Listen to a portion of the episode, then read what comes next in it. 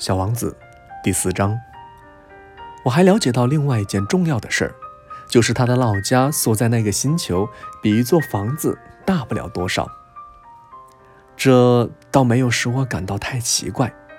我知道，除了地球、木星、火星、金星这几个有名称的大行星以外，还有成千上百个星球，它们有的小得很，就是用望远镜也很难看见。当一个天文学者发现了其中的一颗星星，他就给它编上号码，例如把它称作三二五小行星。我有很重要的根据认为，小王子所来自的那个星球是小行星 B 六幺二。这颗小行星仅在1909年被一个土耳其天文学家用望远镜看见过一次。当时，他曾经在一次国际天文学代表大会上对他的发现做了重要的论证。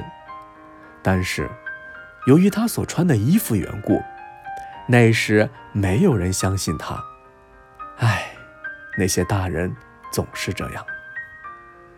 幸好，土耳其的一个独裁者为了小行星 B 六幺二的声誉，迫使他的人民都要穿欧式服装，否则就处以死刑。一九二零年，这位天文学家穿了一身非常漂亮的服装，重新做了一次论证。这一次。所有的人都同意了他的看法。我给你们讲关于小行星 B 六幺二的这些细节，并且告诉你们它的编号，这是由于这些大人的缘故。这些大人就爱数目。当你对大人们讲起你的一个新朋友时，他们从来不向你提出实质性的问题，他们从来不会讲。他说话的声音如何啊？他喜欢什么样的游戏啊？他是否收集蝴蝶标本呢？他们却问你：他多大年纪啊？兄弟有几个？体重是多少？他父亲挣多少钱？他们以为这样才算了解朋友。如果你对大人们说：“我看见了一幢用玫瑰色的砖盖成的漂亮的房子。”它的窗户上有天竺葵，屋顶上还有鸽子。他们怎么也想象不出这房子有多么的好，多么的漂亮。必须对他们说：“我看见了一幢价值十万法郎的房子。”那么他们就惊讶道：“哇，多么漂亮的房子啊！”同样。要是你对他们说，小王子存在的证据就是他非常漂亮，他笑着想要一只羊，他想要一只小羊，这就证明它的存在。他们一定会耸耸肩膀，把你当做小孩子看待。但是，如果你对他们说，小王子来自的星球就是小行星 B 六幺二，那么他们就十分幸福。他们就不会提出一大堆的问题来和你纠缠，他们就是这样。小孩子们对大人应该宽厚些，不要埋怨他们。当然，对我们懂得生活的人来说，我们才不在乎那些编号。我真愿意像讲神话那样来开始这个故事。我真想这样说：从前呀，有一个小王子。他住在一个和他身体差不多大的星球上，他希望有一个朋友。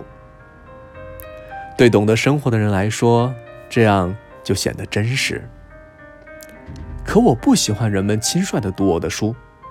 我在讲述这些往事时，心情是很难过的。我的朋友带着他的小羊已经离去了六年。我之所以在这里尽力地把它描写出来。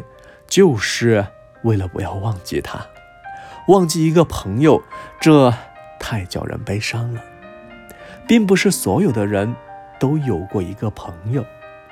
再说了，我也可能变成那些大人那样，只对数字感兴趣。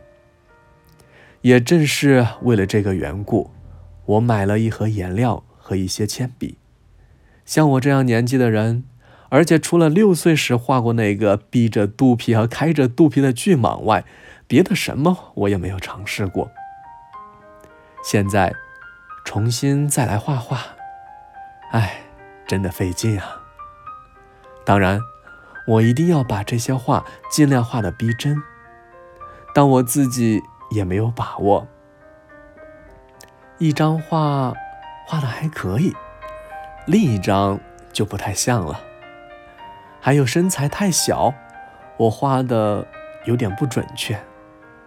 在这个地方，小王子画的有些太大了，另一个地方又画的太小了。对他的衣服的颜色，我也总是拿不准。于是我就摸索着，这么试一试，那么改一改。画个大概齐，我很可能在某些重要的细节上画错了，这就得请大家原谅我了。